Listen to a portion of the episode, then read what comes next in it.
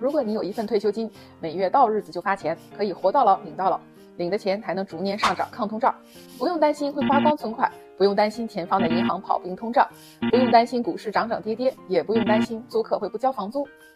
你会好奇，真有这样的退休账号吗？其实社安金就具有我刚刚提到的所有特点，但是社安金的最大问题就是发的钱不够用。曾经美国很多公司都会提供的企业养老金也是这样的账号。只不过现在绝大部分企业都不再提供，只有政府部门或者学校等非盈利机构才有。